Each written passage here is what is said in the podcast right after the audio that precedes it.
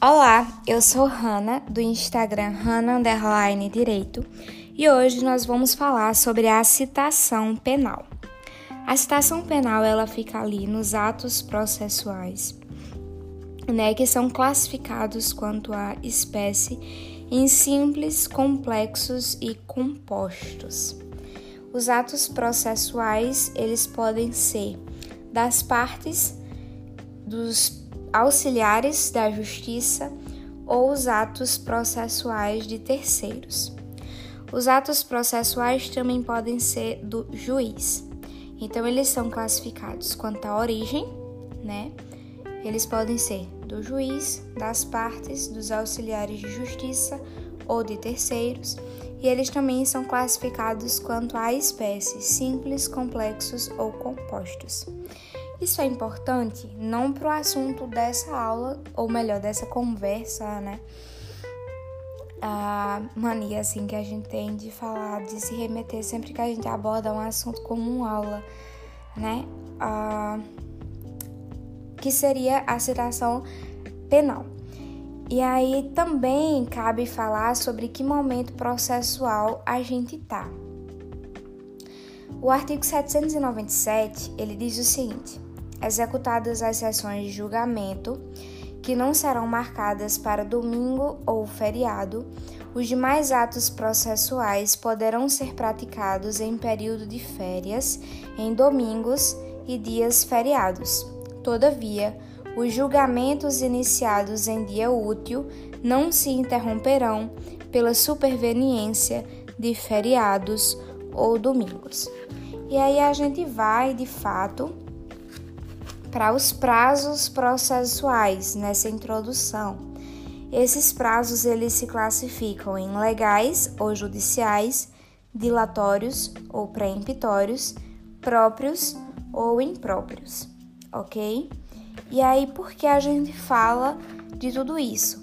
Para situar, né, a, onde estamos no que se refere à citação. Quando é que a gente cita um réu? Né? Quando a gente passa nesses atos processuais ao momento em que a gente vai comunicar ao réu que ele está envolvido num problema, por assim dizer.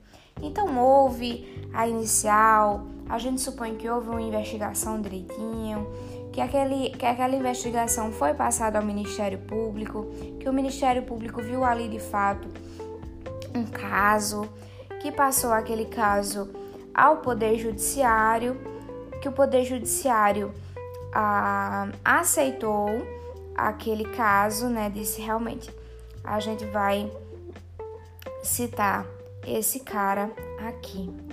E aí a gente diz que citação é isso, né? É aquilo que completa a formação do processo. Quem diz isso não sou eu, mas o artigo 363 do CPC. O processo terá completada a sua formação quando realizada a citação do acusado. E aí a gente vai falar da citação por meio eletrônico, certo? Que foi um momento de ou melhor, que esteve que esteve em alta aí durante a pandemia, certo? Ah, também iremos falar das espécies de citação: real, pessoal, ou da ficta, né? Que é aquela que a gente chama de ficta ou presumida.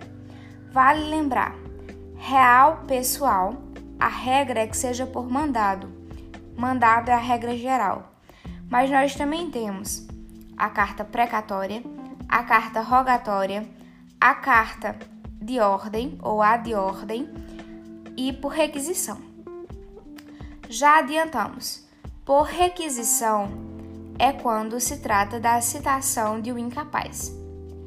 E a carta de ordem é quando se trata entre tribunais, certo? Então a gente, a gente cita é, uma jurisdição mais graduada. Esses dois já fica certinho aí. E aí agora a gente vai falar sobre a citação por mandato, que seria a regra geral da citação pessoal, ok? Bom, é... quando é que ela vai acontecer? Ela vai acontecer quando o juiz, né, vai estar ali na mesma na mesma comarca, ou melhor, na mesma no mesmo local que o seu citando, ok? A citação inicial fará-se-á por mandado quando o réu estiver no território sujeito à jurisdição do juiz que a tiver ordenado. 351 é o artigo que diz isso. Então, o juiz que ordena essa citação está ali no mesmo território do que aquele que vai ser citado de acordo com a sua ordem.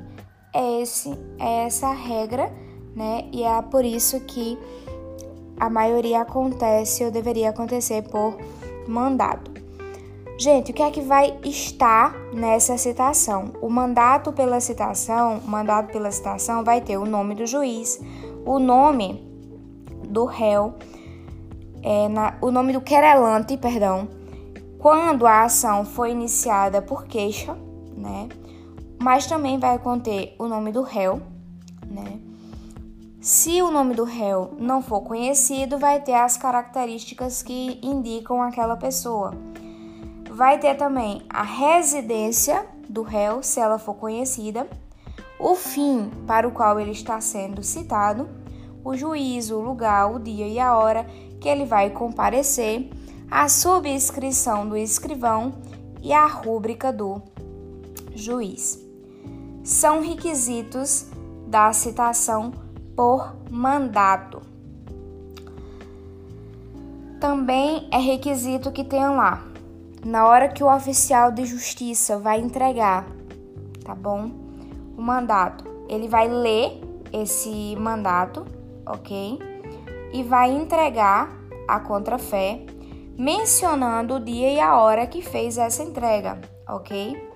Ele vai fazer uma declaração na certidão, ok? Dessa entrega, mencionando inclusive se essa, é, se essa citação ela foi aceita ou ela foi recusada. Porque infelizmente é muito comum que as pessoas fiquem com medo e não aceitem, ok? Nos procedimentos ordinários, sumários, oferecidos à denúncia ou à queixa, o juiz, se não rejeitar liminarmente, receberá e ordenará a citação do acusado para responder à acusação por escrito no prazo de 10 dias. Isso está no 397, tá bom? E diz, eu vou repetir, diz o seguinte: nos procedimentos ordinário e sumário, oferecida a denúncia ou queixa, o juiz, se não a rejeitar liminarmente, recebê-la-á e ordenará a citação do acusado para responder à acusação, porque o acusado tem direito a uma resposta escrita, né? No prazo de 10 dias, ok? Ok. E aí o que, que vai acontecer? Esse mandato, no caso do réu preso, vai acontecer pessoalmente. Gente, não confundam. Geralmente as questões tentam confundir que o diretor da prisão pode fazer, o diretor da prisão ele pode vir a ser avisado, deve ser avisado, ok, mas é o oficial de justiça que faz pessoalmente. Pessoalmente, gente, é pessoalmente, ok?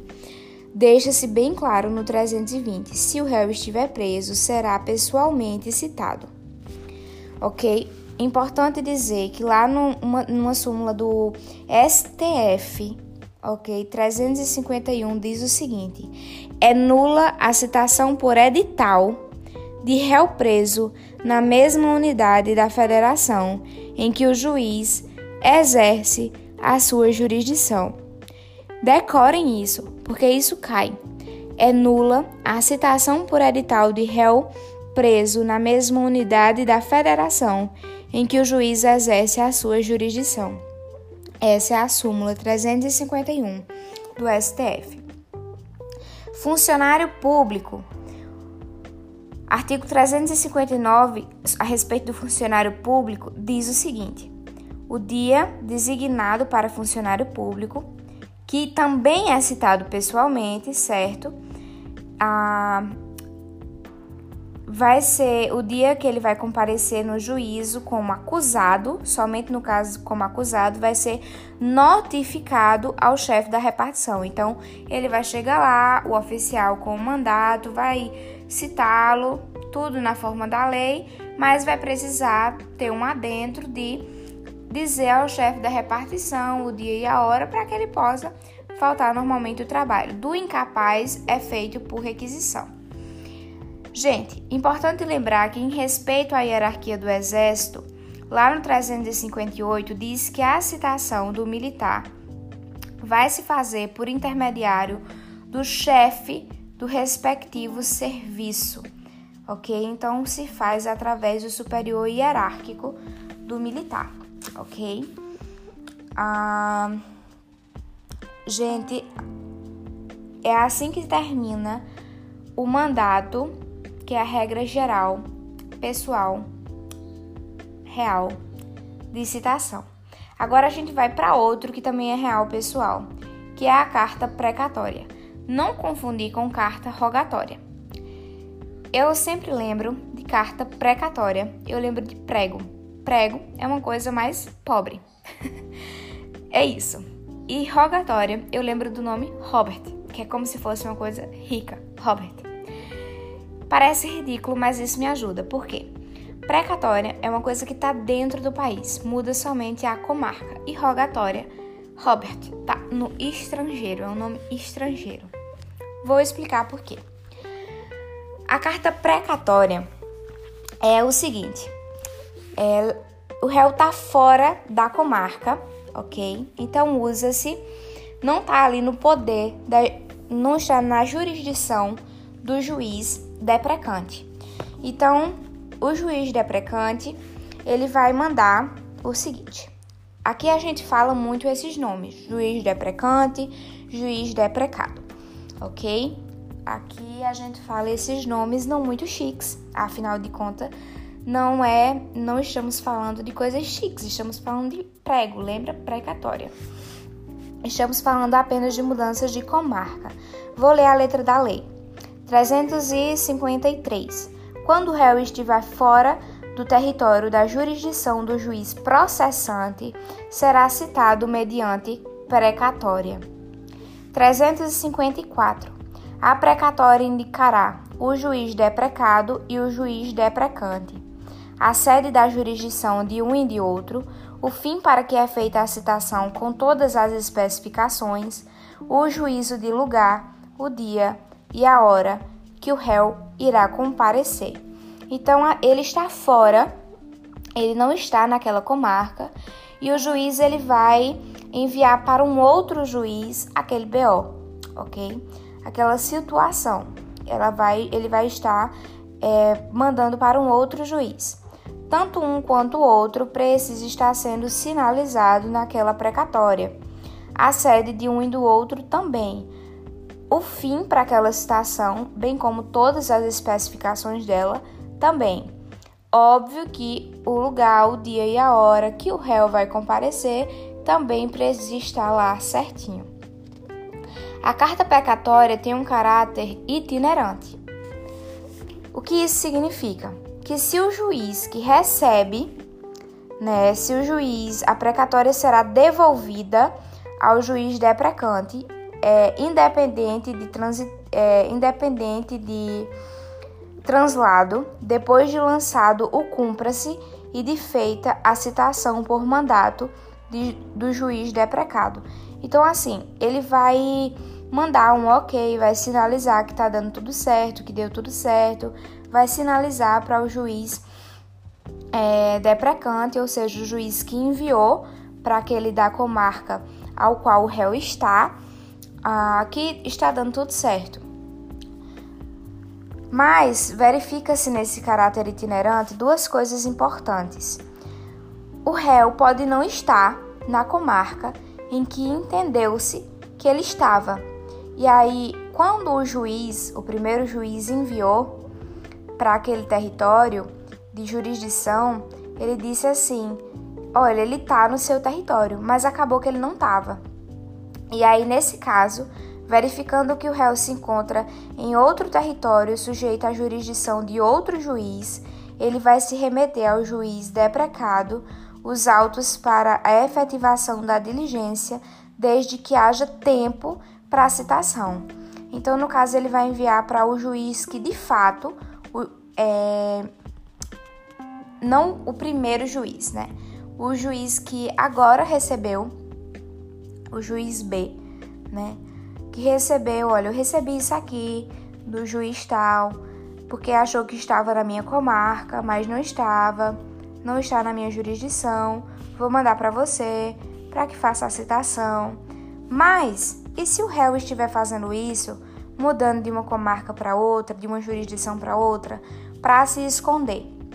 Aí, nesse caso, certificando é, nesse caso, certificado pelo oficial de justiça que o réu se, está se ocultando para não ser citado, a precatória será imediatamente devolvida para o fim previsto no artigo 362, que é que ele seja citado de modo forçado, certo? Porque ele pode estar tá usando essa, essa carta precatória de modo a driblar para não ser, não vir a ser citado. E o legislador fez muito bem em assim prever essa possibilidade e obrigá-lo a ser citado como prevê o, o artigo 362, que a gente vai ver depois, que é uma modalidade ficta de citação, que é por hora certa. Agora a gente vai para a possibilidade de carta rogatória, que é essa sim, aqui me lembra o nome Robert. Essa é quando o réu está no estrangeiro. O réu fora do país, num lugar certo e determinado. E aí o 368 diz o seguinte: estando acusado no estrangeiro, em lugar sabido, será citado mediante carta rogatória, suspendendo o curso do prazo de prescrição até o seu cumprimento. Nesse caso, a gente é, suspende o prazo de prescrição, ok? É, isso é muito comum, sempre ali em, quando a gente está se remetendo a réu no estrangeiro, quando a gente está se remetendo a pessoas que estão fora do país, a pessoas que moram fora, é, enfim. Então, sempre que está no estrangeiro, a gente fala de carta rogatória. Também tem a carta de ordem ou carta ad ordem, que é quando a gente cita uma jurisdição mais graduada uma jurisdição que tem é, um superior, uma superioridade hierárquica. Então, a gente cita através de é, uma carta de ordem, uma carta de ordem, ok? É, e agora a gente começa com a modalidade de citação ficta ou presumida, mas faremos isso num outro podcast, ok? Citação ficta presumida e citação eletrônica.